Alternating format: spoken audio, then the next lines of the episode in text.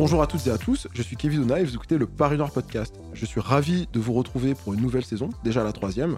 Aujourd'hui, un nouvel épisode de Dans la bibliothèque du Paris Noir, en partenariat avec la Fondation pour la mémoire de l'esclavage. Notre ambition est de vous présenter une fois par mois un livre majeur lié à l'histoire de l'esclavage et ou de la colonisation.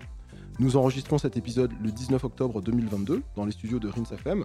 Aujourd'hui, je vous présente un ouvrage en compagnie de son auteur, Dominique Chation. Bonjour et bienvenue, comment allez-vous?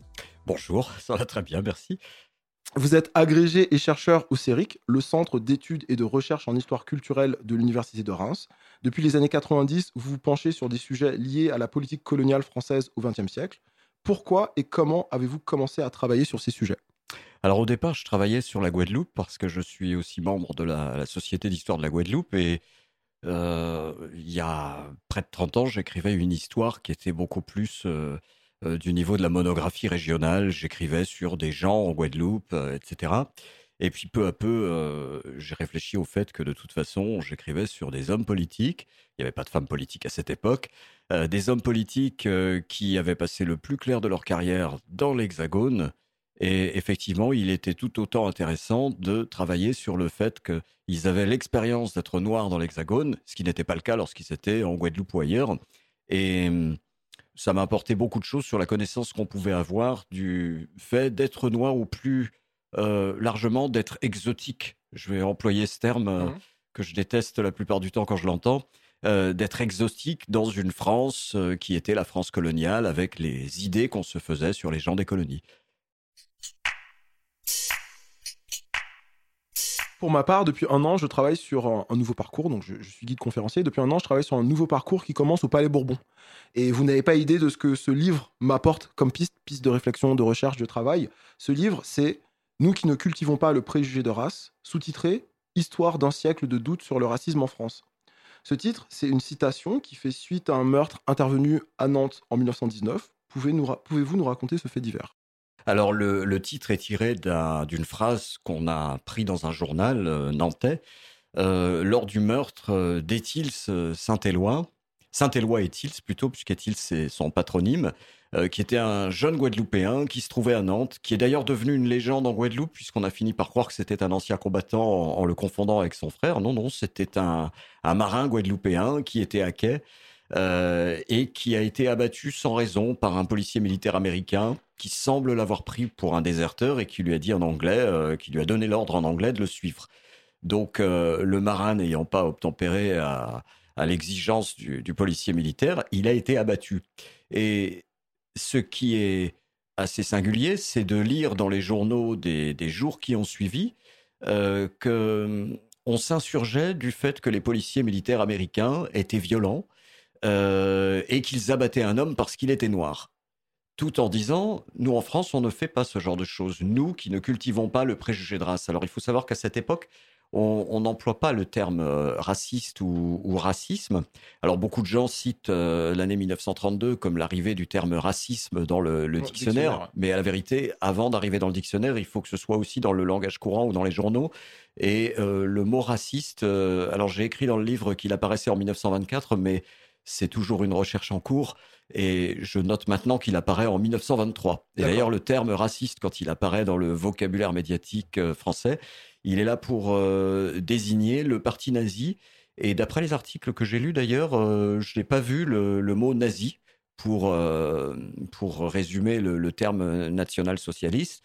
on emploie simplement les racistes pour parler des Allemands.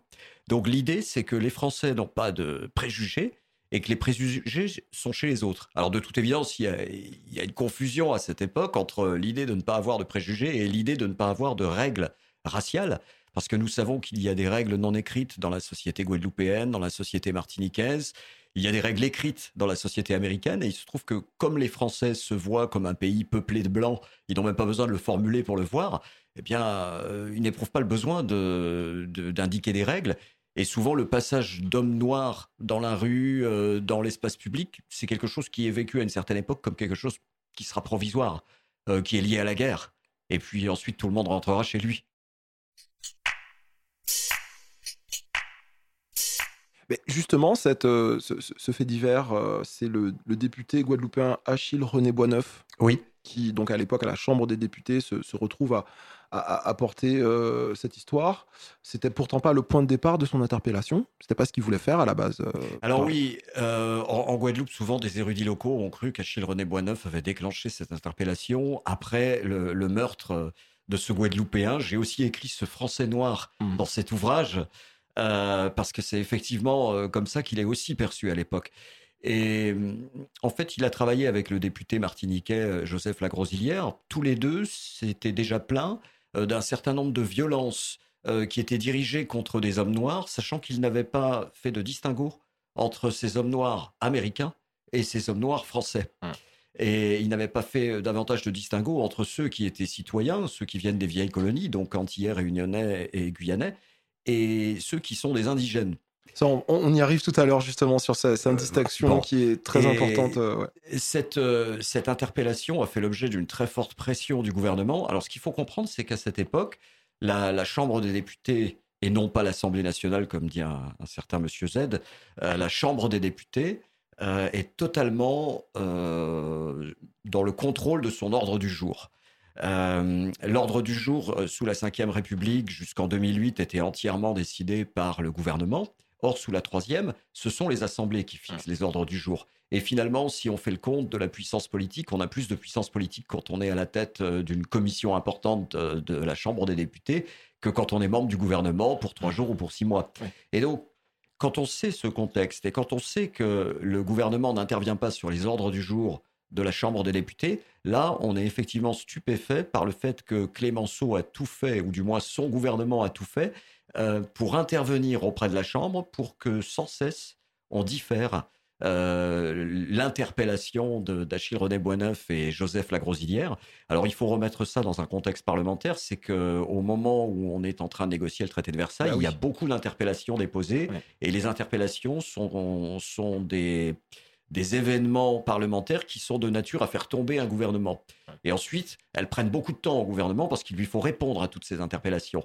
Donc on essaye de différer cette interpellation euh, parce qu'elle gêne le gouvernement et aussi parce qu'on attend beaucoup de choses des Américains dans les négociations de Versailles et il faudrait surtout pas qu'un fait divers euh, vienne euh, justement gêner ces négociations. On va parler également de, la présence de ce que représentent les États-Unis dans le débat sur le racisme en France. Mais avant tout ça, selon vous, on en apprend parfois plus avec les faits divers. Qu'est-ce que c'est que la micro-histoire? Alors, la micro-histoire, alors il faut faire attention parce que beaucoup de gens finissent par raconter de petites histoires en disant c'est de la micro-histoire.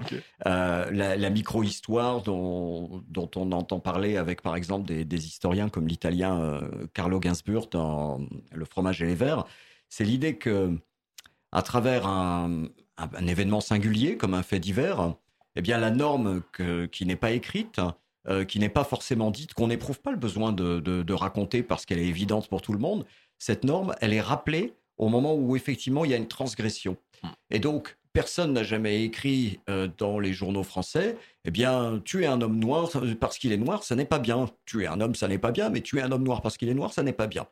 Et là, on a un meurtre qui de toute évidence est interprété euh, par l'opinion publique euh, comme lié à la peau noire de la victime. Hein.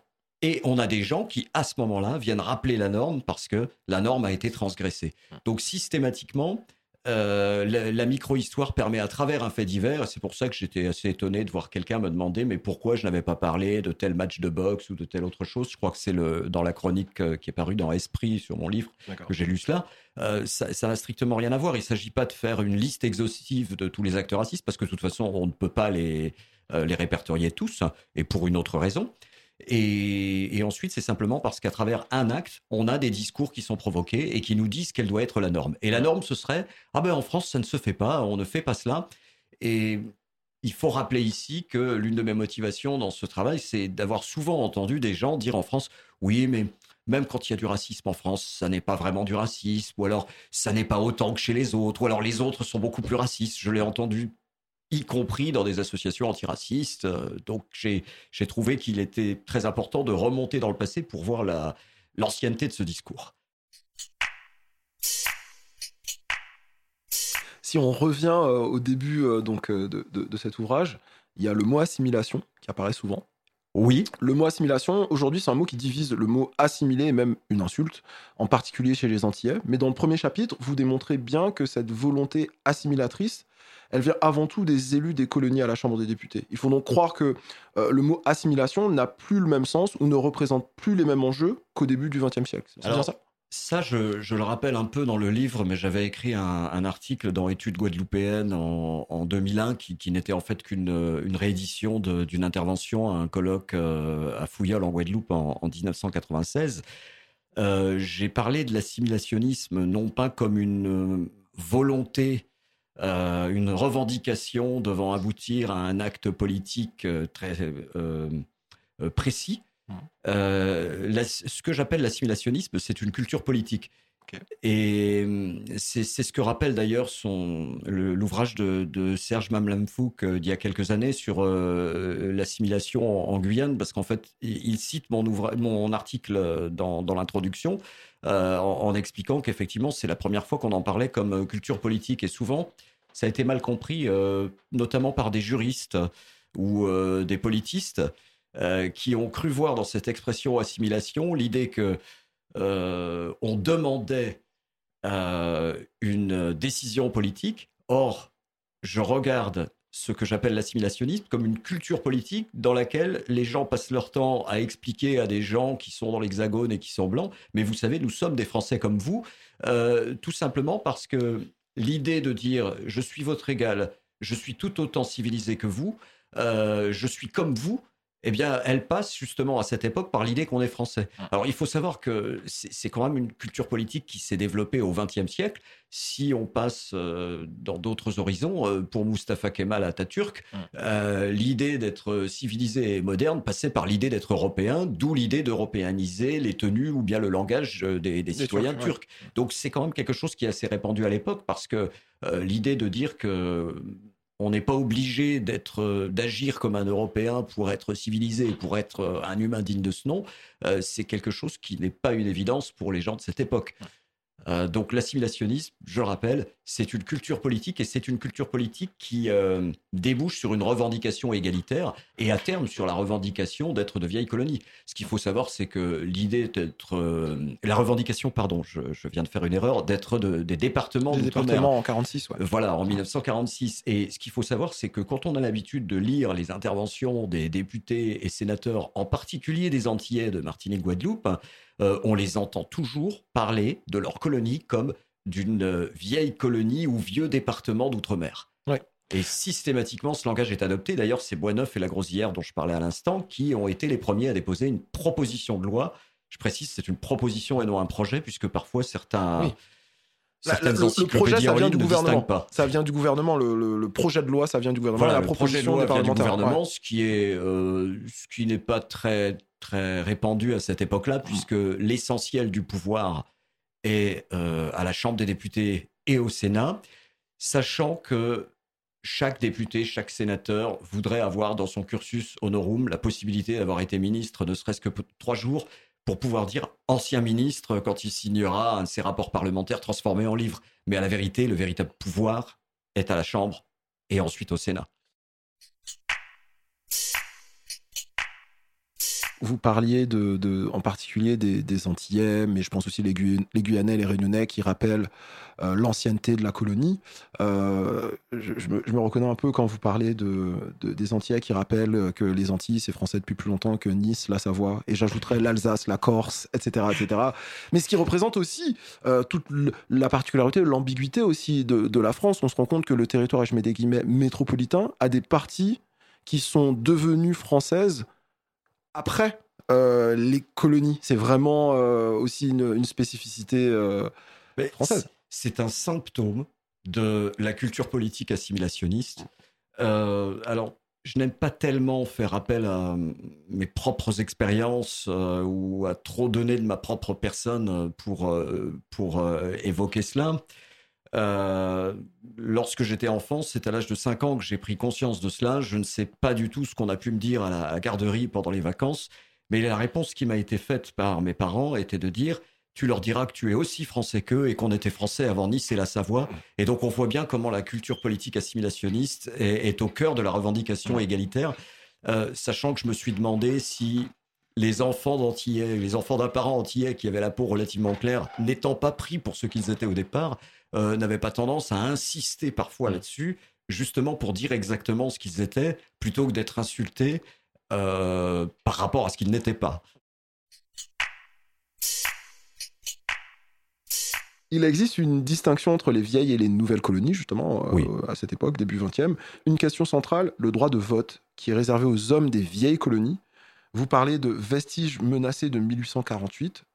Pouvez-vous nous éclairer sur le contexte? Oui, alors euh, moi j'ai parlé, euh, je crois que j'ai retiré le mot du livre parce que j'avais peur que tout le monde n'ait pas eu la, formation en, géographie physique qui était celle des, des gens de mon époque lorsqu'ils passaient les concours pour enseigner l'histoire et la géographie.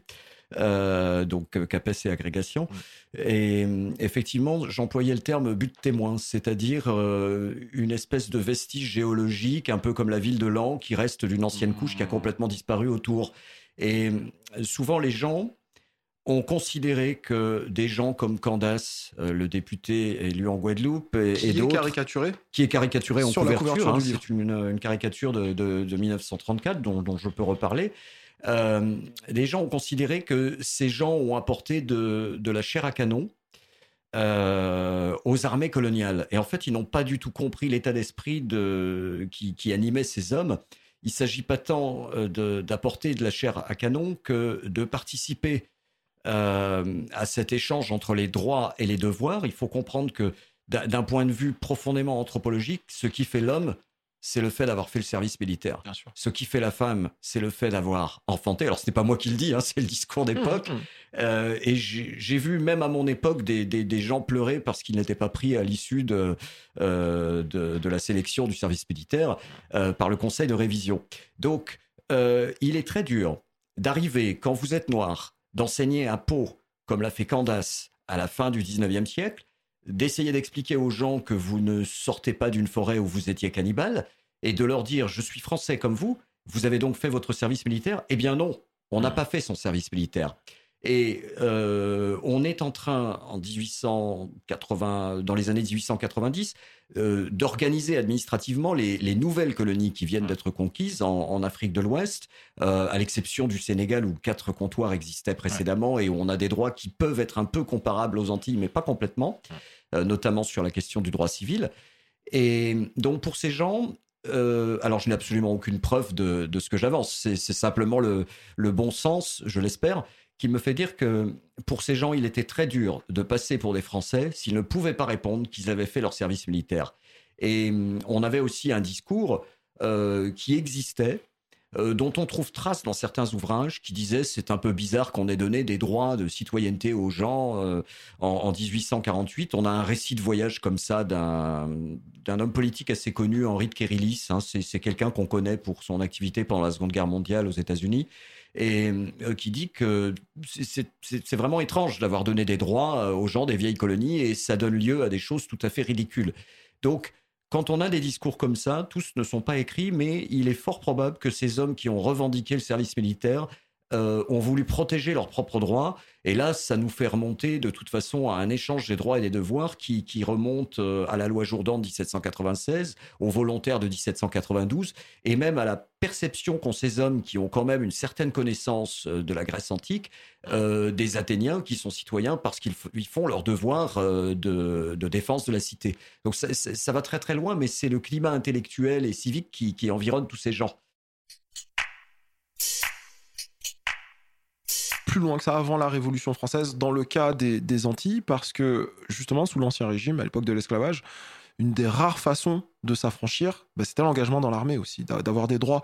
Euh, si je me trompe pas, Jean-Baptiste Bellet, donc premier euh, parlementaire euh, noir euh, dans une assemblée euh, française euh, bah, à l'époque révolutionnaire. Avant ça, il a servi du côté français dans la guerre d'indépendance des États-Unis. Donc il y, a aussi ce, truc entre ce, lien entre armes, citoyenneté, être un homme. Alors c'était un moyen de s'en sortir à cette époque, mais je dirais qu'ensuite la mémoire de cette situation peut être instrumentalisée dans la revendication du XXe siècle en disant regardez, certains d'entre nous, avant la Révolution française, ont aidé les États-Unis à, devenir indépendants. Alors le problème, c'est est-ce que tous, euh, est-ce que tous ces parlementaires connaissaient bien cette histoire? Elle n'était pas aussi défrichée que maintenant. On garde un ton paternaliste à l'égard des progrès de, je cite, la race de l'oncle Tom. Et là, je cite donc euh, Léon Daudet, écrivain, député, passé du camp des républicains à celui des, royalistes, à la fois négrophile et antisémite. Et on assiste à un rôle croissant des, députés venus des colonies. Parlez-nous de, Blaise Diagne, s'il vous plaît. Premier homme noir, euh, si je ne me trompe pas, à intégrer un, gouvernement euh, français on a toute une liste, on le fait pour les femmes, on le fait pour les homosexuels, on le fait pour les Amérindiens. Donc on a euh, toute une liste de premiers. et puis, à force de répéter sans trop vérifier, euh, les, les, les, gens finissent par avoir une liste d'une dizaine de premiers hommes noirs quelque part, euh, etc. Alors, pour ce qui est de Blaise Diagne, la situation est un peu complexe parce que la première fois qu'il a véritablement intégré un gouvernement, c'est 1931. Ah. Euh, c'est dans le cabinet Laval qu'il est sous-secrétaire d'État aux colonies, donc en gros numéro 2 du ministère des colonies. Euh, et effectivement, à partir de cette époque, il y a toute une série de sous-secrétaires d'État aux colonies qui sont pas tous noirs, mais qui sont tous des gens originaires des colonies. Donc, on a des Réunionnais, des Guadeloupéens, des Guyanais, Guadeloupéens comme Candace, euh, Guyanais comme Monerville. Auparavant, on avait commencé timidement avec euh, des gens qui sont relativement clairs de peau. quand j'entends le mot mulâtre, on, on, ne peut utiliser le mot mulâtre que lorsqu'on a une vision racialiste du monde, une vision qui divise le monde en races. ici, il s'agit de tenir compte du fait que ces gens avaient une vision du monde en race, ça signifie pas pour autant qu'on euh, on y adhère. On y adhère. Et donc, euh, quand Alcide Delmont, qui est en Martinique un mulâtre, mais qu'est-ce qui fait de lui un mulâtre en Martinique? C'est que aucun, euh, aucun représentant d'une vieille famille béquée de la Martinique ne l'accueillera chez lui ou lui donnera la main de sa fille mm. dans les rites de l'époque. Et c'est ce qui fait de lui un mulâtre. Mais quand il est dans une rue parisienne, je suis pas certain que tout le monde se retourne sur son passage en mm. disant un un mulâtre, euh, on se retourne sur les gens parce qu'ils sont noirs, mais on se retourne pas sur les gens quand ils sont mulâtres, comme Lemery ou comme euh, Delmont. Mais pour des Américains comme ça, euh, comme, comme par exemple William Du Bois de la NAACP, la National Association for the Advancement of Colored People, c'est quand même quelque chose d'assez singulier. Et donc quand Delmont est, nommé dans le, un cabinet de centre droit, hein, le cabinet Tardieu, en 1929, il est nommé sous-secrétaire d'État aux colonies vous voyez la photo de famille, c'est pas quelque chose qui va frapper le lecteur français. On voit absolument pas que ce monsieur est un mulâtre. Afro-descendant. Euh, voilà, ou afro-descendant. Il, faut, il faut être un Martiniquais qui connaît les familles martiniquaises pour le dire. Et, et, donc, pour un Américain, ça n'est pas du tout la même chose, puisqu'il y a le, la, la one drop rule, la, règle de la, goutte de sang. Et donc, dès lors qu'on a un ancêtre noir, euh, on est un colored et on est théoriquement dans le même statut juridique dans les États du Sud. Donc euh, la, lettre de euh, de Boys euh, à, Candace, c'est I understand that Mr. Delmont is a member of the French government. J'ai cru comprendre que Monsieur Delmont était membre du, gouvernement français. could you please send me a photo on an account of his career? S'il vous plaît, est-ce que vous pourriez m'envoyer une photo et, un, résumé de sa carrière? Donc, véritablement, Delmont est un instrument qui sert la lutte contre la ségrégation aux États-Unis. Et donc, des, situations singulières françaises euh, sont des situations sur lesquelles les, Américains établissent des marchepieds, les Africains américains établissent des marchepieds. Euh, alors, je dis les Africains américains aujourd'hui parce que c'est l'usage dans la langue anglaise. Mais si je me contentais d'un usage francophone, euh, je dirais des Américains noirs euh, et à la vérité, à cette époque, on dit The American Negro, qui n'est pas péjoratif à cette époque. Donc, euh, je, ne suis pas certain que les, Américains, les Africains américains étaient persuadés que tout allait pour le mieux dans le, meilleur des mondes en France. Mais ce qui se passait en France, ça permettait d'opposer un précédent, ça permettait d'opposer une alternative à ce qui se passait aux États-Unis. Et c'était quand même quelque chose d'assez formidable pour les Américains d'imaginer que ça existait. Donc c'était un horizon du possible. Pour revenir euh, à, à Blaise Diagne, euh, donc vous parliez donc de euh, de lui qui intègre pour la première fois un gouvernement en 1931, mais il joue un rôle pendant la, la, Première Guerre mondiale, justement de, recrutement en Afrique de l'Ouest de, de, de, tirailleurs? Alors voilà, je me suis un peu perdu dans mon explication, c'est le grand défaut. Blaise Diagne a intégré un gouvernement pour la première fois en 1931, mais il a déjà eu un rang de ministre en 1918.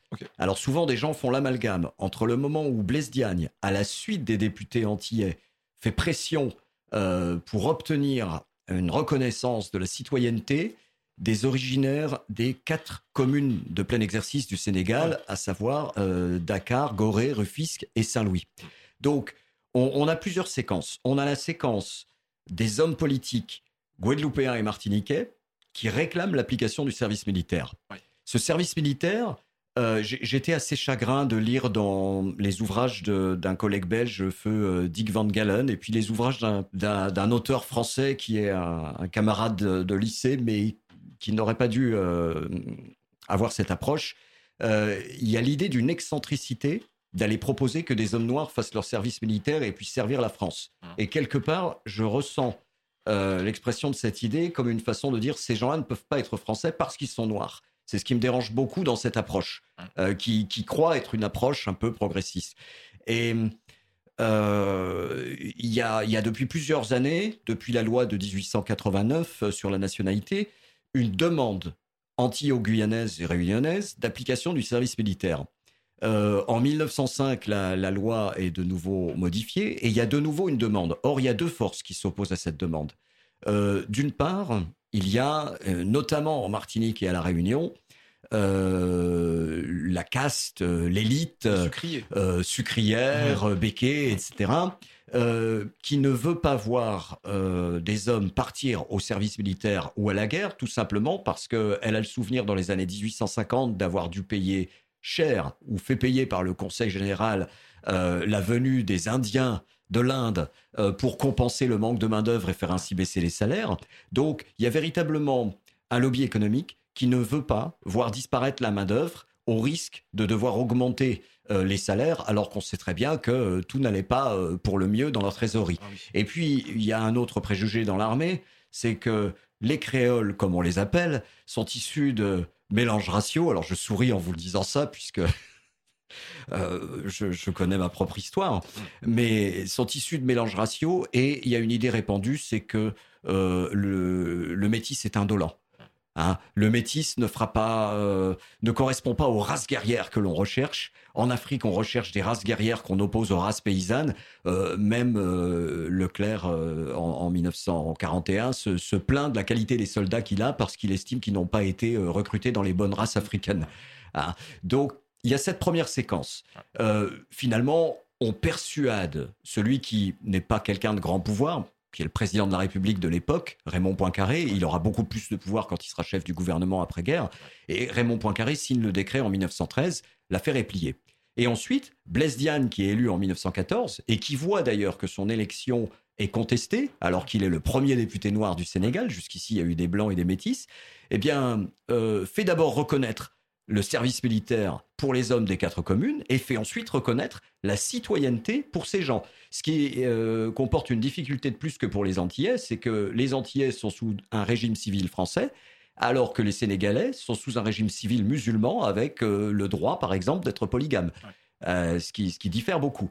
Donc, Blaise Diagne a démontré qu'il voulait servir la France et qu'il obtenait des droits en retour il a fait payer très cher euh, par la suite la demande de Clémenceau euh, d'aller recruter des hommes en, Afrique de l'Ouest euh, en 1918, puisqu'il a exigé plus d'éducation, plus de politique sociale, des hôpitaux, des dispensaires à Dakar, etc. Donc il a, il a monnayé cela. Et d'ailleurs, je suis assez désolé que, en voulant résumer cette histoire, de très grands historiens américains qui passent pour de euh, des, gens auteurs de, géniales synthèses et puis euh, zapper un peu euh, les tenants et les aboutissants de cette histoire, finalement, pour dire que Blaise Diagne a fait cela pour obtenir d'autres avantages personnels en retour.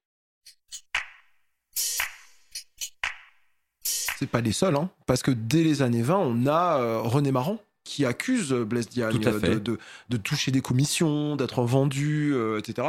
Ma façon de le lire, c'est un peu refaire la question de l'esclavage, justement, où c'est l'antillais, l'antillo-guyanais qui dit Ah ben le Sénégalais qui allait recruter euh, des tirailleurs, en fait, euh, on rejoue l'esclavage, on rejoue euh, la traite. Et, l'histoire n'est pas tendre avec Blaise Diagne. justement, dans, le livre, vous preniez une citation de Blaise Diagne en 1922 qui, prédisait la fin du préjugé de race à 1934. Alors je ne sais pas s'il y croyait lui-même, mais ce qui est intéressant, c'est ce qu'il a estimé pouvoir dire. Ouais. Bon, je crois, que Blaise Diagne. euh, alors, personnellement, je n'ai pas creusé sur euh, les questions de corruption, sachant que la corruption est très, très répandue chez les hommes politiques et les journalistes de la Troisième République. Euh, beaucoup plus que dans la France d'aujourd'hui. Ce qui est vrai et qu'il faut comprendre, c'est qu'au stade où on en est arrivé avec Blaise Diagne, et ça, c'est Marc Michel qui le, rappelle dans, des ouvrages sur justement cette politique qu'avait menée Blaise Diagne, Blaise Diagne a rendu ministre. Donc, quand il arrive au large de Dakar, le gouverneur doit dépêcher euh, une chaloupe euh, avec une délégation officielle euh, pour aller chercher Blaise Diagne et pour l'accueillir. Euh, ça n'est pas à Blaise Diagne de rejoindre le gouverneur, c'est au gouverneur de venir à lui. Et ça, c'est particulièrement humiliant pour le gouverneur. C'est humiliant pour certaines élites blanches au Du Sénégal. ouais. Et c'est considéré, alors ils ne le formulent pas comme cela, ils disent que euh, il y a une espèce de, alors il y a- il y a un spécialiste de l'administration des colonies qui parle dans un ouvrage de capitis diminutio, donc diminution de, de son autorité, un déclin de son autorité, parce que on va voir des hommes blancs qui finalement apparaissent des subalternes d'un homme noir. Et c'est c'est quelque chose qui est révolutionnaire dans le, le paysage politique euh, sénégalais. Je voudrais revenir à la présence américaine qui se fait de plus en plus sentir en France. Dans une circulaire publiée en 1919 par Webb Du Bois dont vous parliez, donc euh, Webb Du Bois, historien, sociologue, militant euh, pour les droits civiques aux États-Unis. Donc il, publie une note euh, écrite par un agent de liaison français, le lieutenant-colonel Jean-Louis Linard, et qui conseille les, officiers sur la façon de gérer les troupes noires américaines. Parlez-nous du contenu, du contenu et de la réception de, ce mémo qui a fuité apparemment. Alors voilà, le, le mémo est connu parce que le, le premier à l'avoir signalé, c'était Blaise Diagne. Il a cependant attendu l'armistice du 11 novembre avant d'écrire directement à Clémenceau. Alors Blaise Diagne est quand même malin parce que je pense pas que Blaise Diagne a pensé que dans une note confidentielle franco-américaine, il y avait forcément à lire toute la politique du gouvernement français. Mais lui, ayant été envoyé en Afrique de l'Ouest avec la base d'une promesse d'un échange de mesures sociales, d'éducation euh, contre le recrutement d'hommes, euh, avec presque pas un coup de feu tiré, Ouais. euh, a dit un, un auteur de l'époque, euh, il, euh, il s'inquiète beaucoup de ce qu'il y a dans cette note qui dit effectivement qu'il faut pas donner l'impression de louer le talent des soldats noirs devant des Américains blancs. Il faut éviter de leur serrer la main. Il ne faut pas manger en même temps, faire manger en même temps les troupes noires et les troupes blanches parce que ça choque beaucoup les Américains. C'est un choc violent et ils estiment que les Américains noirs vont penser qu'ils ont gagné des droits euh, aux États-Unis, ce qui n'est pas faux parce qu'effectivement, on a des Américains noirs qui ont pensé que tout avait changé et qu'ils allaient être accueillis correctement aux États-Unis. Or, il faut savoir que dans la, thèse d'un Américain, euh, Vincent Mikkelsen, on explique que ce n'est pas malgré leur uniforme que des soldats noirs américains de retour aux États-Unis ont été lynchés, c'est euh, parce qu'ils avaient l'uniforme et qu'ils étaient vus comme des noirs ayant tué des blancs. Donc, cette circulaire Linard, en fait, elle sert de porte de sortie à Boisneuf. Parce que c'est vrai qu'au départ, vous avez une interpellation qui est demandée Boisneuf, et sans cesse. Oui, alors Boisneuf, c'est le surnom qu'on donne en Guadeloupe Ouais. à Achille, René Boisneuf. Ouais. Et- mais très souvent à la chambre, les gens écrivent Boisneuf Ouais. également. hein. c'est pas le seul à qui ça arrive. Euh, donc. euh, euh, il dépose sa, sa demande d'interpellation avec la Grosilière, mais il semble en faire une affaire personnelle à partir du moment où il y a eu le meurtre d'Ethil, ce qui fait qu'il augmente ses, ses demandes, ses requêtes, et que sans cesse, euh, on met un autre sujet à l'ordre du jour. Donc euh, deux ou trois fois comme ça, on délaie, et finalement, on finit par discuter de l'affaire que le 25 juillet, c'est-à-dire le traité de Versailles a été signé le 28 juin. Euh, le président des États-Unis Wilson est rentré à la maison, donc là, on peut parler entre Français, il n'y a pas de problème, ça va pas froisser les Américains, le traité est signé. Et le problème, c'est qu'on a exigé de Boisneuf, alors je me fonde tout simplement sur ce qui est dit publiquement et ce qui n'est pas contredit par euh, euh, le président de la Chambre et les ministres présents, euh, notamment le, le ministre de l'Intérieur, c'est qu'on a exigé de, de Boisneuf qu'il ne développe pas son interpellation, c'est-à-dire qu'il est autorisé à avoir son interpellation à l'ordre du jour à condition de ne pas développer. Ouais. Bon. Euh, donc ça veut dire vous avez le droit à une coquille vide. Alors il en profite et il lit le rapport Linard, ce qui choque beaucoup la Chambre des députés parce que il y a cette bonne conscience qu'il y a une union entre les blancs et les noirs. C'est le début de ce que j'ai appelé l'union des races, qui est un, mythe auquel vont s'accrocher les, hommes politiques du temps. Euh, une union des blancs et des noirs qui, qui, fait que on, ne peut pas laisser faire de telles choses par les Américains. Alors ça, ne mange pas de pain. Boisneuf a réussi son interpellation. Les, journaux d'ailleurs euh, l'accueillent bien, de, l'humanité jusqu'à l'action française. Euh, c'est très bien accueilli. Et d'ailleurs, je montre dans, dans l'ouvrage que ce qui n'était pas le monde puisque vous savez que le, Monde est né après la Seconde Guerre mondiale, euh, ce qui était le journal qui occupait les mêmes locaux et les mêmes euh, presses euh, à cette époque, et qui était lui plutôt de centre droit, sachant que le Monde est plutôt placé au centre gauche. C'est le temps. Gauche sur les questions sociétales, c'était le temps.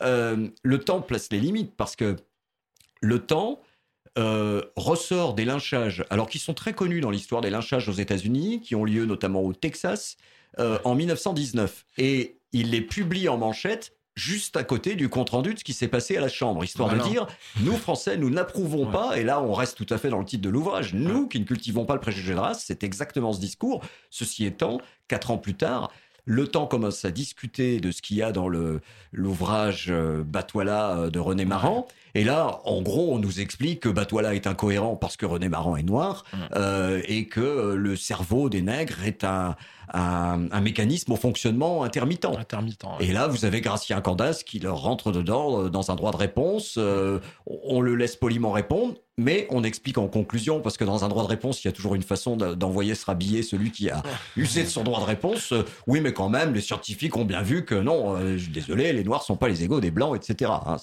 il y, a quelque chose de très intéressant dans ce qu'écrit un, romancier africain-américain que j'aime beaucoup, lire, euh, c'est Richard Wright, Et, notamment dans, dans, Black Boy. Euh, il, explique qu'il y a des choses dont on discute pas avec son patron blanc. Alors, on ne discute pas des femmes blanches, on ne discute pas de la France, on ne discute pas de la façon dont euh, les Américains noirs se, se on parle pas non plus des femmes françaises? On ne parle surtout pas des femmes françaises, puisqu'on sait très bien dans, dans, la presse américaine. Alors, quand la presse africaine-américaine rend compte euh, justement des, des, couples dominos qu'on peut trouver dans les rues françaises, euh, elle, nous, elle prend soin de nous dire que ce sont des Français noirs avec des femmes françaises blanches à leurs bras mais elle ne nous dit pas que ce sont des Américains noirs. Euh, je, me rappelle d'un article de la presse américaine, je, n'ai pas retenu le, nom du journal, mais je crois que c'est un des journaux que je, cite, peut-être le... Crisis, non, euh, euh C'était pas dans The Crisis, c'était dans le Cleveland Advocate, je crois, ou un autre. Euh, on, on, explique donc une femme euh, as White as a Lily, euh, aussi blanche que le lys, et un homme aussi noir que l'as de pique. Euh, mais on précise que cet homme est français, c'est-à-dire qu'on ne transgresse pas un tabou qui est le tabou sexuel ou, racialo-sexuel. on ne le transgresse pas. Et dans le paragraphe suivant, on vous explique que dans cette France où beaucoup d'hommes sont au front et beaucoup de femmes sont employées dans les hôtels, eh bien, les American Negroes euh, portent les valises eux-mêmes sans laisser les femmes employées dans les hôtels. Donc en gros, ça explique ah ben les Noirs français euh, ont suffisamment de droits pour se balader avec les femmes blanches. Quant à nous, les Noirs américains, euh, nous sommes respectueux, nous portons les valises à la place des femmes blanches employées dans les hôtels. Donc on, s'efforce de ne pas passer une certaine ligne qui ne peut pas être acceptable, même parmi des blancs réputés relativement négrophiles aux États-Unis. Donc il y a, y a une France qui sert toujours là de marchepied, d'exemple pour un discours proprement américain. Hein, parce que je suis persuadé que beaucoup euh, d'Africains américains ont bien compris que les Français aussi avaient leurs préjugés, mais euh, on peut transformer tout cela et dire ah ben chez les autres c'est mieux, ça permettrait d'améliorer chez nous si on faisait pareil. C'est pas une idée qui, me vient de moi en particulier, mais c'est vrai que la, Première Guerre mondiale, justement, en mettant, en, comment dire, en, en mélangeant tous ces peuples, tous ces gens qui viennent d'horizons euh, différents, euh, est propice aussi à une comparaison, comparaison des statuts. On se renvoie, euh, un tel n'est pas une démocratie.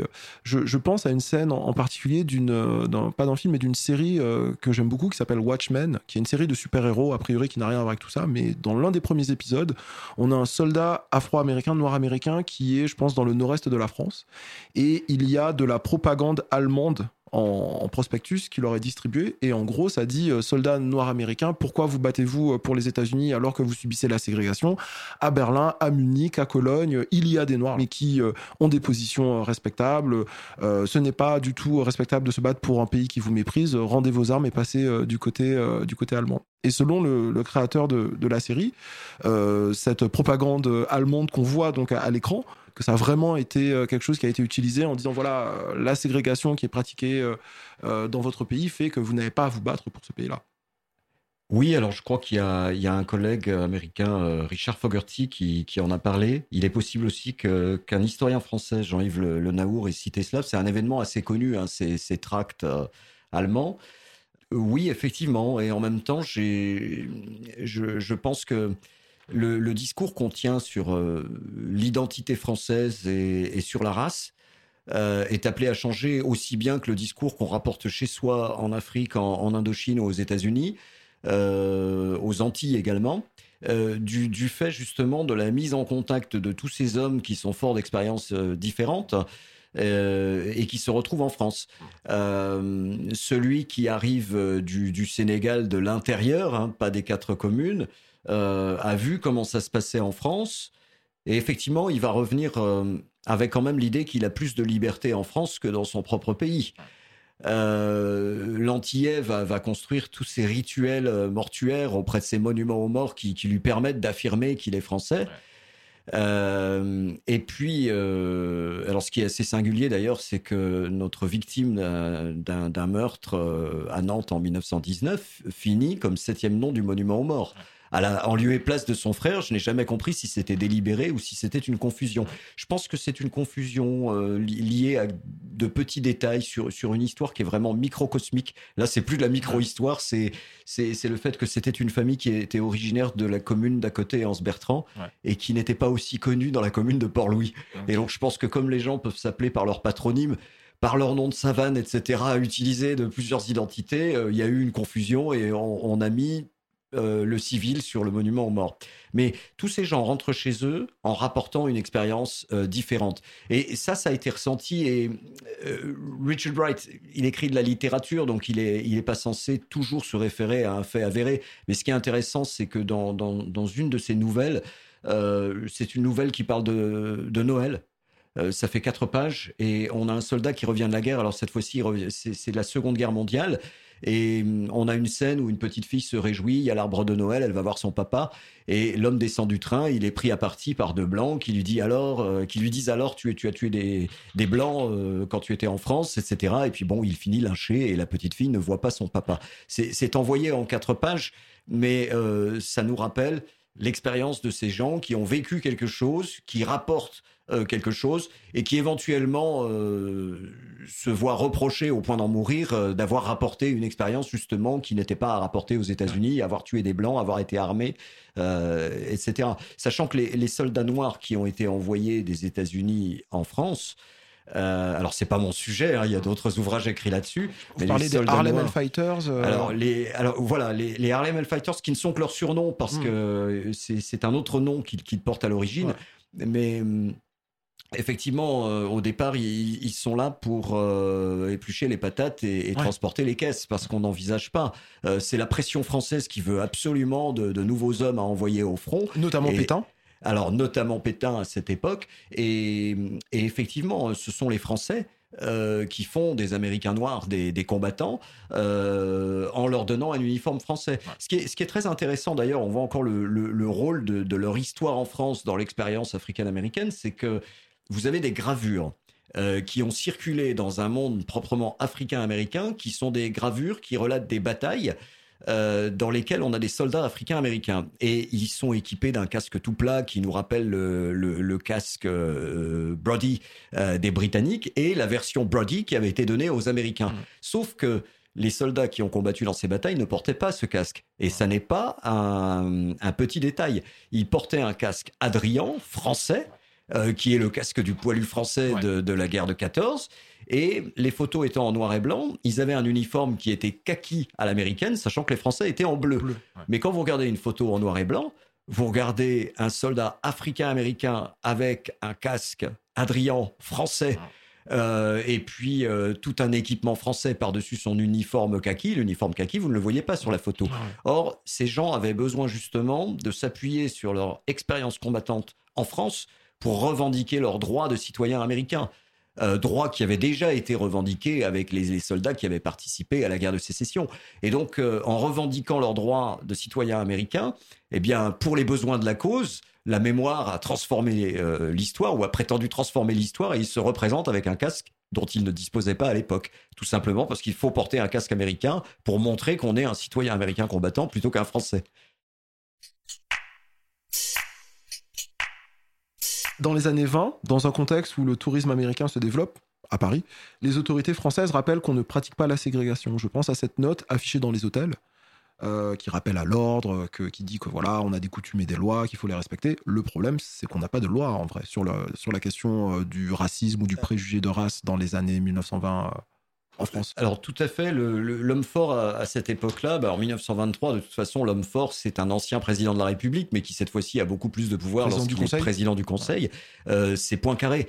Et ce qui est frappant, c'est ce titre. Euh, alors, je crois que c'est le, le, Cleveland Advocate, euh, qui n'est pas un journal de l'Ohio, qui est un journal du Texas, ou en tout cas du, du, du Sud. Hein. Euh, et Texas ou Alabama, je ne sais plus. C'est dans le sud profond, ce qu'on distingue le, le, sud profond et le vieux sud, Old South et Deep South. Et donc, euh, dans ce journal, on a un serpent Hein, qui est plutôt perçu comme un symbole du, du, du, vice, de la cruauté, de la méchanceté aux États-Unis.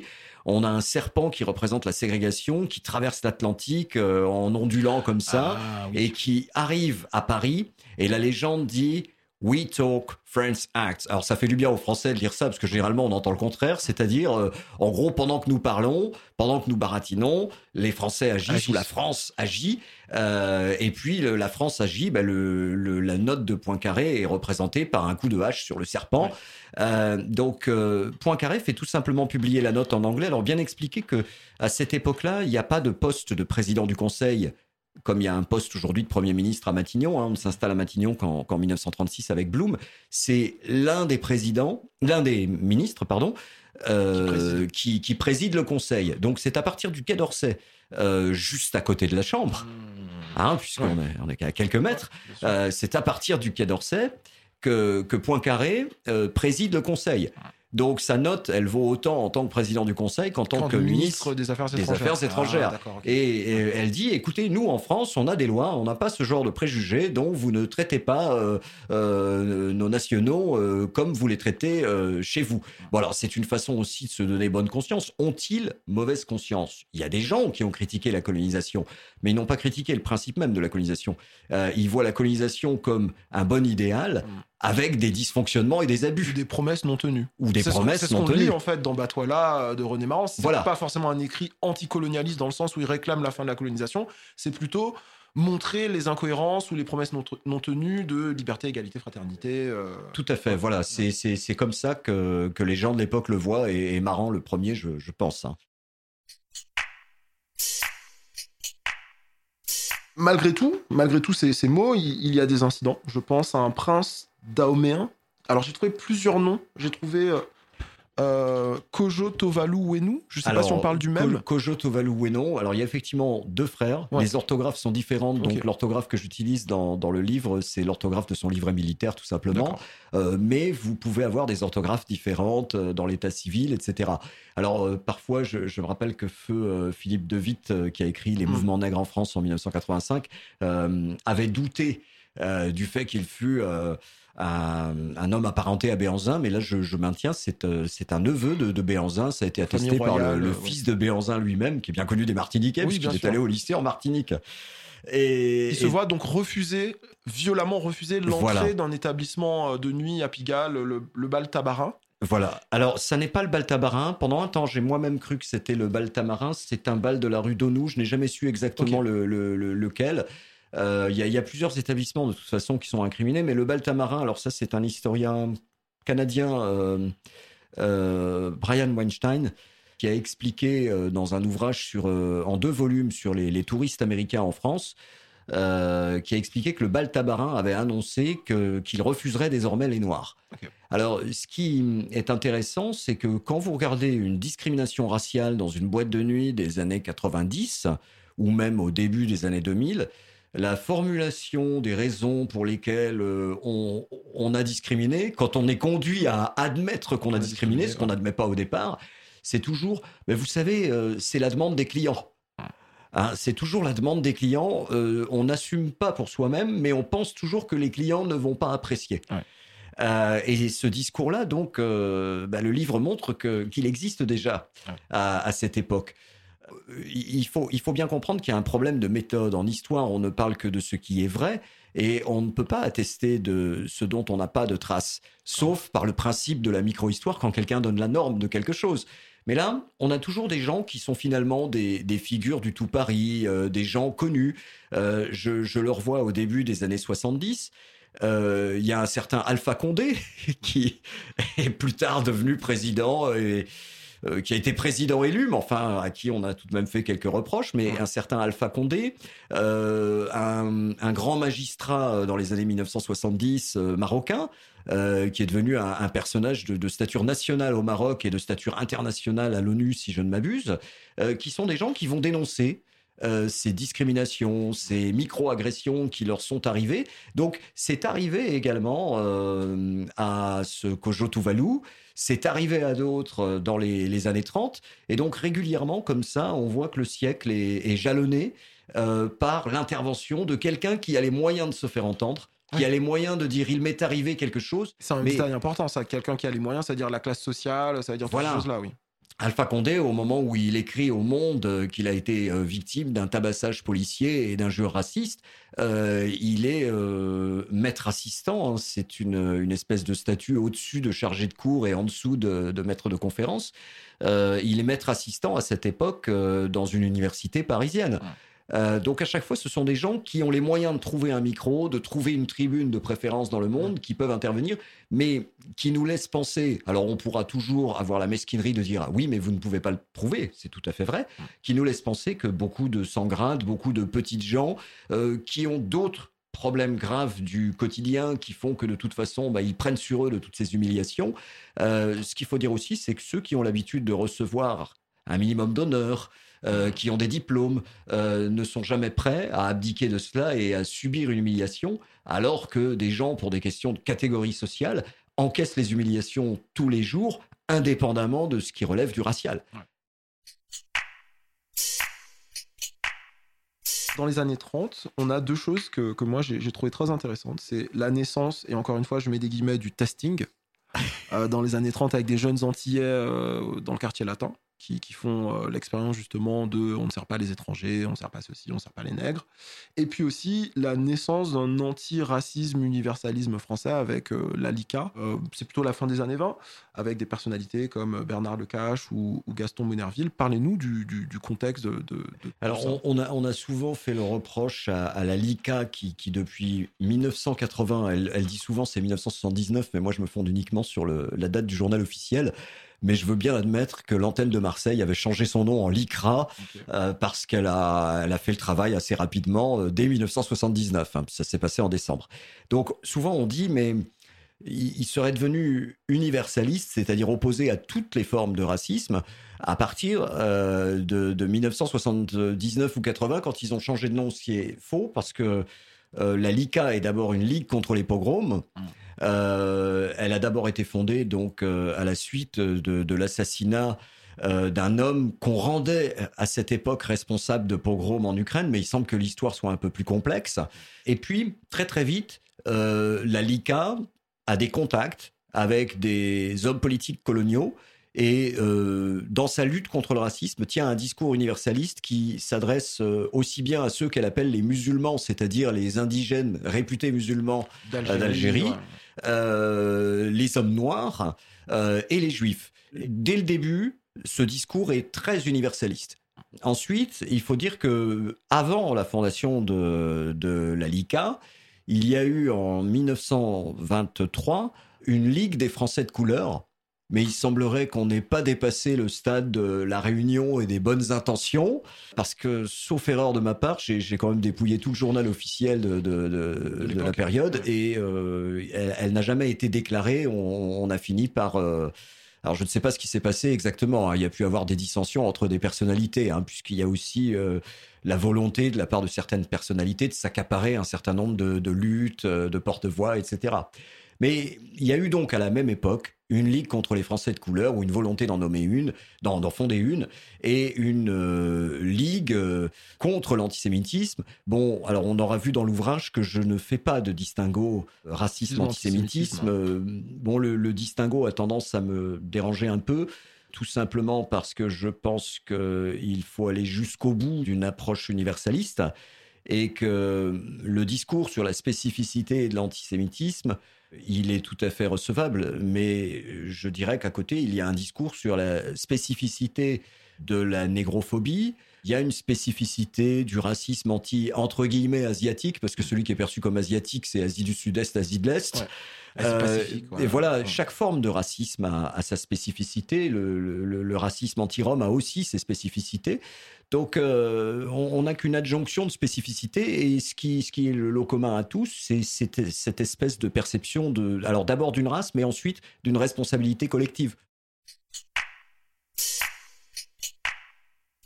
1963, le Paris-Londres un café euh, du Nord est exposé euh, pour ses pratiques discriminantes, discriminatoires. Euh, un serveur se défend, mais tout de même nous traiter de sale raciste de SS. Parlez-nous de la reductio ad Hitlerum. Alors, la reductio ad Hitlerum, alors le, mot n'est pas de moi. Hein, il est d'un philosophe américain, Léo Strauss et euh, il ne signifie pas la même chose euh, au départ. Et il est fondé sur euh, le l'espèce d'adage latin, la, la, reductio ad absurdum. Mm. Hein. la reductio ad Hitlerum ou ad absurdum, ça pourrait être tiens, Hitler était végétarien, je peux pas être végétarien puisque Hitler était végétarien. Donc moi, ce que j'ai appelé, j'ai repris l'expression, puis je l'ai décliné aussi d'autres façons. Ce que j'appelle la reductio ad Hitlerum, c'est le discours qui consiste à dénoncer le racisme en rapportant tout à Hitler. Le racisme est mauvais parce que finalement, c'était Hitler. Alors il faut savoir que le mot raciste est entré dans la langue française, euh, semble-t-il, dans les médias dans les années 20, peut-être 1923, c'est là que j'en suis en ce moment. Euh, que le mot racisme entre en 1932 dans le Larousse, il a été euh, employé avant. Donc pendant très longtemps, le raciste, c'est le nazi. Et il y a une ambiguïté là-dessus après la Seconde Guerre mondiale. Traiter de quelqu'un de raciste, c'est le traité de nazi. Alors j'ai employé une autre expression, c'est que on a tendance à ne pas faire de distinguo entre les différentes catégories d'extrême droite. Et on les appelle toutes fascistes. Euh, certaines familles sont fascistes, d'autres ne le sont pas, d'autres peuvent être fascistoïdes, mais toutes ne sont pas fascistes, ce qui ne rend pas les gens plus, ou moins fréquentables pour autant, hein, ou plus sympathiques. Euh, bon, euh, donc, euh, j'employais l'expression réduction ad facem. Ah. Hein, euh, donc là, la réduction ad Hitlerum, c'est l'idée que finalement, le racisme, ça n'est pas bien parce que le racisme, c'est Hitler. Et l'idée, c'est que il y a quand même une faille dans cette, cette façon d'approcher les choses. Alors finalement, si le racisme n'avait pas justifié l'esclavage ou n'avait pas permis à Hitler d'exister, serait-il pour autant acceptable? Ah, c'est la question qui est posée. Alors bon, moi, je n'écris pas un ouvrage de, philosophie, mais je note la présence de cette euh, réduction ad Hitlerum. Et lorsque le, procès euh, intervient pour le Paris-Londres près de la gare du Nord, donc les événements ont lieu en 63. Le, gouvernement est interpellé dessus par des députés communistes et euh, les gens du gouvernement sont pas prêts à entendre qu'en France on serait raciste.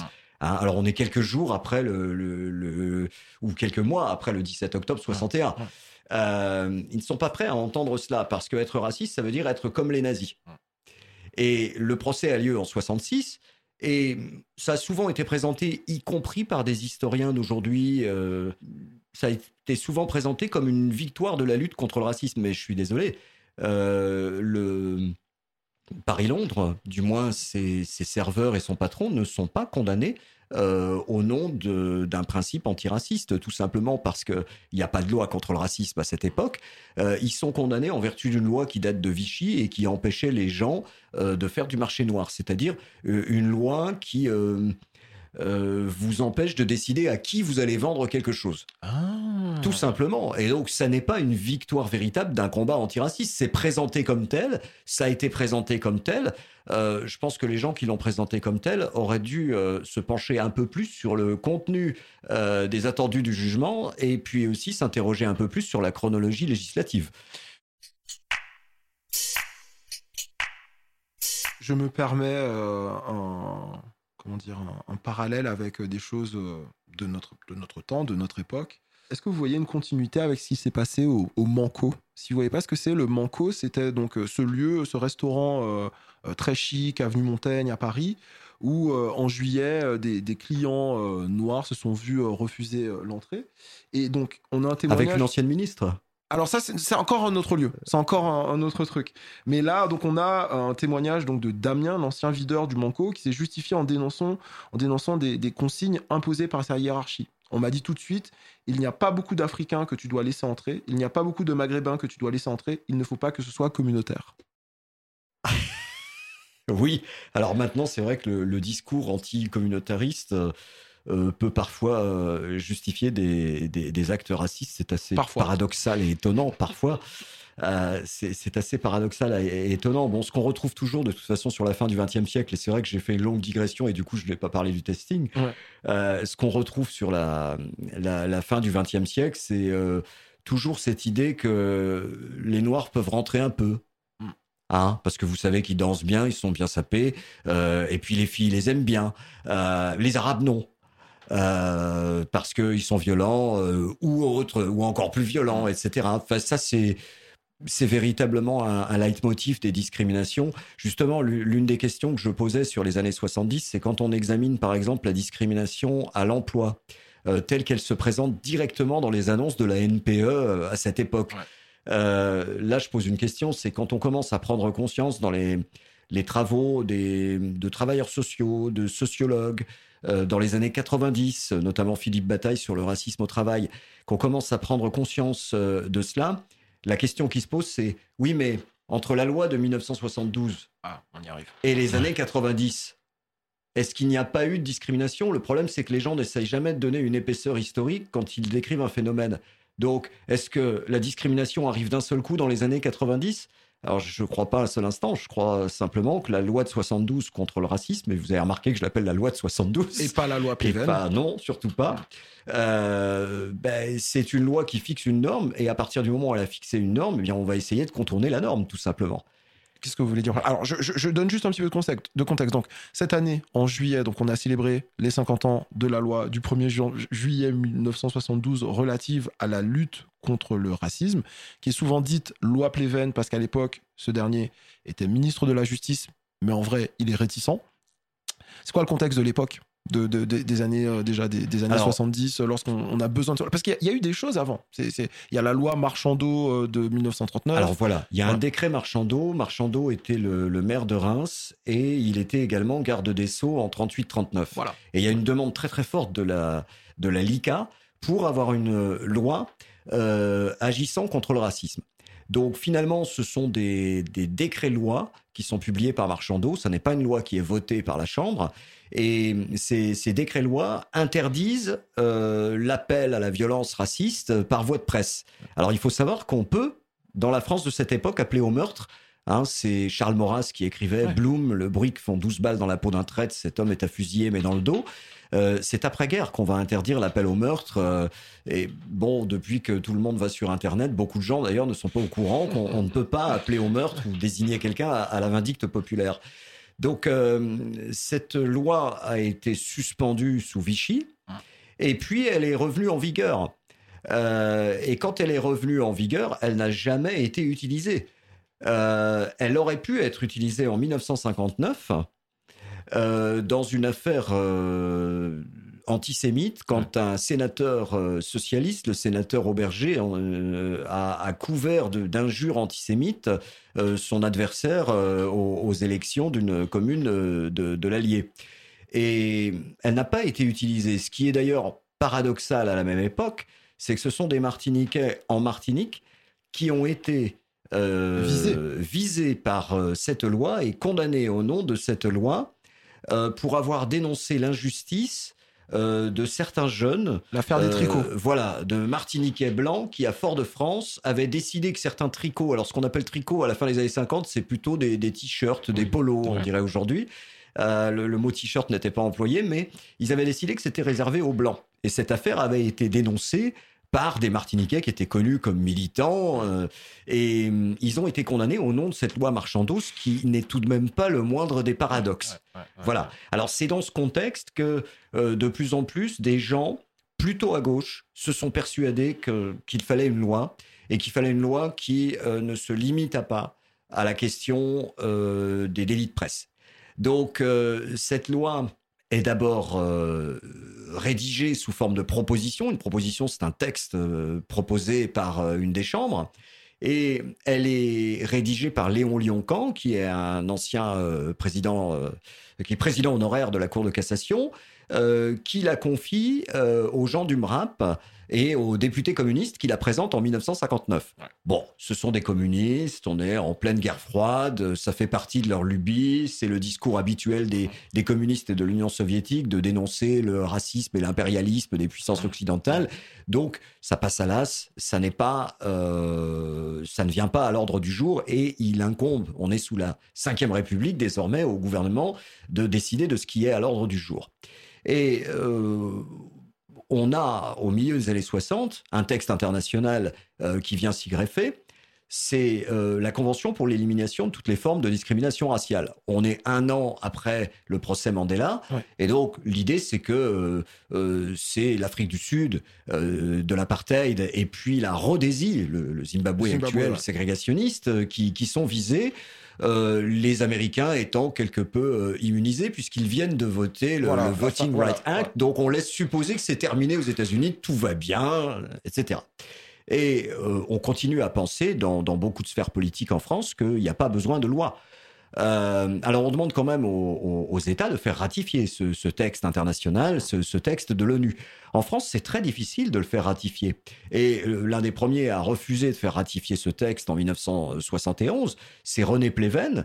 Donc René Pleven, c'est le garde des Sceaux de l'époque. Alors, euh, je ne vais pas traiter René Pleven de raciste. D'ailleurs, il y, a, une archive très intéressante au moment de la conférence de Brazzaville. René Pleven était euh, commissaire aux colonies, c'est-à-dire une sorte de ministre du, gouvernement provisoire euh, de De Gaulle. Et euh, il a reçu une lettre d'un représentant des, des, plantations du Sénégal, un certain monsieur Rose d'ailleurs, Jean Rose, qui lui dit mais ces pauvres noirs euh, ne pourront plus rien faire quand on aura aboli le travail forcé que, vous annoncez à, la conférence de, de Brazzaville. Ils vont retourner à leur état naturel de lézards dans les rochers. Enfin, c'est en substance ce qu'il dit. Et alors, bon, il, reçoit une lettre qui lui dit euh, euh, croyez que le, j'ai bien tenu compte de toutes vos suggestions et que je ne manquerai pas de les intégrer à l'avenir dans ma réflexion. En substance, c'est à peu près ce qu'il reçoit. À la vérité, Pleven annote de côté au crayon gras euh, ce qu'il pense de cela. Et à ce, moment-là sur cette lettre il écrit quel con point d'exclamation euh, dans la dans la marge du, texte. Donc René Pleven on faut pas lui lui balancer l'idée qu'il serait raciste ou quoi que ce soit. Je veux dire il était assez en avance sur son temps en 44 quand il a écrit cela. Euh, tout le monde n'aurait pas trouvé ridicule la, lettre de Jean Rose. Maintenant je reviens en 71 voilà. Euh, en 71, euh, il est persuadé, comme beaucoup de Français, mais je pense que beaucoup d'hommes ne perçoivent pas ce que c'est que l'expérience d'une femme. Euh, de passer deux heures dans la rue, d'être interpellé, etc. De la même façon, beaucoup de gens, parce qu'ils n'ont pas la couleur qui est visée à l'endroit où ils sont, ne savent pas justement ce que ça peut être que tous les cinq minutes de devoir justifier de sa qualité français ou de s'entendre demander d'où on est, si on est du même coin ou qu'on est né dans la même maternité. Euh, donc, je pense que il n'est pas fort de ses expériences et euh, c'est très sincèrement qu'il ne voit pas à quoi ça servirait. Il y a quand même une crainte qu'il a, c'est que cette, euh, ce texte introduise un regard extérieur, la nécessité d'un regard extérieur sur la justice française. et ça, ça lui fait très peur, une espèce d'autorité supranationale. Donc, Pleven, jusque janvier-février 1972, est contre cette loi. Il l'exprime à plusieurs reprises. Et il, dit à plusieurs reprises, on a, on a les traces, j'en cite une en exact d'un chapitre, non, non, on n'a pas besoin d'une telle loi. Sauf qu'une fois qu'on a fini par obtenir la ratification du texte, bah, on a commencé à entr'ouvrir la porte. Donc il faut laisser le pied dans la porte pour pouvoir euh, forcer un peu plus. Alors, euh, toutes, les, toutes les tendances de l'Assemblée nationale de cette époque ont proposé un texte on, a quatre tendances, hein, deux à gauche, deux à droite. On a une gauche, enfin les grandes tendances. Hein, je ne parle pas des, petits partis. On, a donc euh, une gauche socialiste, une gauche communiste, et puis on a une droite gaulliste et une droite non gaulliste pour faire vraiment euh, très rapide. Et tous ont, fini par déposer des, textes euh, contre cela des textes qui contre cela. contre le contre le racisme. Des textes plus ou moins efficaces même si tous ne perçoivent pas que le racisme peut s'adresser à des français. Ils ont toujours tendance à penser que celui qui est victime de raciste on pourrait dire d'ailleurs il ne l'emploie pas à l'Assemblée nationale racisé dont je trouve la trace en 1965 donc peut-être 1963-64 non j'en trouve la trace écrite en 65 euh, on ne pense pas forcément que ce sont euh, que ce sont des français donc le texte euh, finit par être voté tout simplement parce que l'homme qui est le plus puissant à cette époque dans cette affaire, c'est Jacques Chaban-Delmas, qui est dans un projet qui est le Premier ministre, qui est dans un projet de nouvelle société, un projet d'ailleurs qu'une partie du gouvernement gaulliste juge trop à gauche, ce qui fait qu'il finit par être remercié quelques jours après. C'est euh, le gaullisme social. Voilà. Il y a une, vidéo très intéressante du Média Blast euh, que j'encourage les, auditeurs et les auditrices à aller voir sur YouTube sur Jacques Chaban-Delmas, le dernier gaulliste social. Voilà, c'est un des derniers gaullistes sociaux. Alors c'est lui qui, donne l'ordre et finalement on prend un, jeune député, à Ternoir, euh, qui, qui, a 31 ans dans l'année. Euh, il est tellement jeune d'ailleurs que son papa siège aussi à l'Assemblée ah. nationale, euh, élu dans une autre circonscription. Et c'est Ternoir qui fait la synthèse. Alors j'ai entendu il y a pas très longtemps un, journaliste un peu vedette dans un éditorial télévisé de France 5 euh, je n'ai rien de spécial contre ces journalistes. Je fais pas partie des gens qui passent leur temps pour des raisons d'ailleurs que je trouve nauséabondes euh, à l'attaquer. Mais je ne sais pas pourquoi, il nous a raconté que c'était Pleven, Monerville et Pompidou, mais je pense que c'est tout simplement parce qu'il s'est contenté de regarder le, le journal officiel euh, du 1er juillet 72, où effectivement, c'est le président Pompidou, c'est le garde des Sceaux, Monerville, excusez-moi, le garde des Sceaux, c'est le garde des Sceaux Pleven euh, qui, qui signe. Mais l'artisan de, la synthèse, c'est Alain Ternoir. Euh, c'est Alain Ternoir qui a d'ailleurs travaillé, ce qui est assez remarquable, avec le MRAP. Alain Ternoir est un jeune gaulliste. Il est plutôt, plutôt issu d'une, il est plutôt issu d'une mouvance euh, euh, gaulliste sociale. Hein, puisqu'il a, il a baigné dans une ambiance de démocratie chrétienne. Il descend du, du député Francisque Gay. Euh, donc c'est quelqu'un qui fait la synthèse, qui rend la chose acceptable parce que c'est une proposition présentée par un gaulliste. On pouvait parfois lire dans Wikipédia que c'était un projet. Je rappelle qu'un projet est présenté par le gouvernement, c'est l'essentiel des textes de la Ve République, et qu'une proposition vient des parlementaires. Et là, on synthétise cinq propositions. Alors que fait Monerville dans cette affaire? Euh, Monerville s'est pris à un moment, comme Candace avant lui, pour le monsieur antiracisme de la République. Il avait écrit euh, dans les années 30 des choses. Euh, Candace avait aussi écrit à Pétain pour protester contre la discrimination raciale au passage de la ligne de démarcation. Donc Monerville se sent un peu le, papa de cette affaire, puis il est fort quand même de sa présidence passée euh, du, Sénat pendant très longtemps. Donc quelque part, je, conviens bien que l'idée qu'une loi antiraciste passe sans qu'il y mette quelque chose, ça le dérange un peu. Donc Monerville est aussi un président d'honneur de la LICA. C'est encore la LICA, en, 1972. Donc, il propose une proposition de loi avec un, autre sénateur, avec un sénateur socialiste. Monerville est un radical et à cette époque, il se voit encore comme un homme de gauche. Les radicaux, pendant très longtemps, ont incarné le centre-gauche en France. D'ailleurs, la, scission, il me semble que c'est 72 euh, entre les radicaux. Alors, la scission euh, intervient cette année-là. c'est pas, pas, lié à ça, du coup, non. Euh, non, je ne pense pas que ce soit lié à ça. Mais effectivement, Monerville a voulu rajouter quelque chose, mais très vite, on s'aperçoit que sa loi, techniquement, de toute façon, annonce moins d'efficacité que le texte euh, qui est prévu euh, par euh, Terre Noire. Ce qu'il faut dire aussi, c'est que la veille et le matin du texte, il y a eu une réunion alors, Terre Noire dit les associations. À l'Inter Noir que j'ai interviewé dit les associations. C'est surtout le MRAP, en fait, qui a mouvement travaillé. contre le racisme et pour l'amitié entre les peuples. Alors, à cette époque-là, c'était le mouvement contre le racisme, l'antisémitisme et pour la paix. Ah, et à peu près à la même époque que la LICA, le MRAP, avant lui d'ailleurs, a changé de nom et s'est appelé le Mouvement contre le racisme et pour l'amitié entre les peuples. Alors, il lui a été fait le reproche d'avoir retiré antisémite, mais il estimait justement que dans le mot racisme, il y avait déjà l'antisémitisme. Euh, donc, il a gardé le même acronyme. Alors, ce sont les gens du MRAP qui ont proposé le texte euh, techniquement euh, assez solide qui avait été proposé en, en 59 et ils discutent encore au, matin du débat à l'Assemblée nationale du 7 juin. Ce qui fait que beaucoup de députés en fait sont un peu pris au dépourvu dans ce débat. Euh, ils en sont encore à l'actualité de la veille et ils n'ont pas vu qu'on a fait passer une nouvelle règle dans ce débat, c'est la possibilité pour les associations dont le but est de lutter contre le racisme, donc ça ne peut être que le MRAP et la LICA, de se porter partie civile. Et ça, c'est vraiment quelque chose qui renforce la lutte et qui lui donne une possibilité d'aboutir à des procès.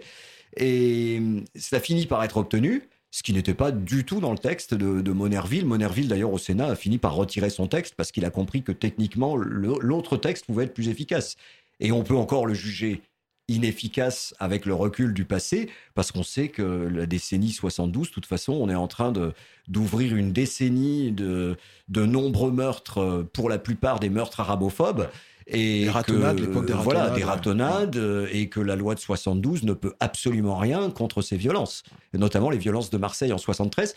Il y a, y a un mot d'ailleurs très symptomatique de Pompidou euh, à cette époque, c'est il ne faut pas que le racisme vienne s'installer à Paris.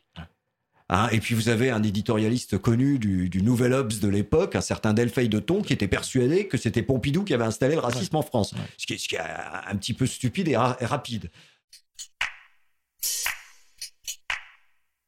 Euh, cette discussion est passionnante, mais on arrive à la toute toute fin. J'ai juste une question bonus euh, en, deux mots.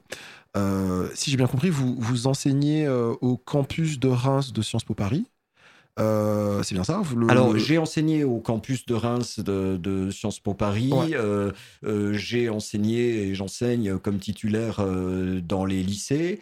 Et j'ai été chargé de cours, et je peux l'être encore, donc de la de l'université de Reims, sachant que je suis rattaché au laboratoire de recherche d'histoire culturelle de, l'université de Reims. Donc le, le, politique, la question de la race, c'est tout à fait dans ce qu'on appelle l'histoire culturelle. Donc justement, parler de ces questions de race avec un public international, avec un public euh, du coup euh, euh, cosmopolite, avec des anglo-américains, avec des gens d'un peu partout.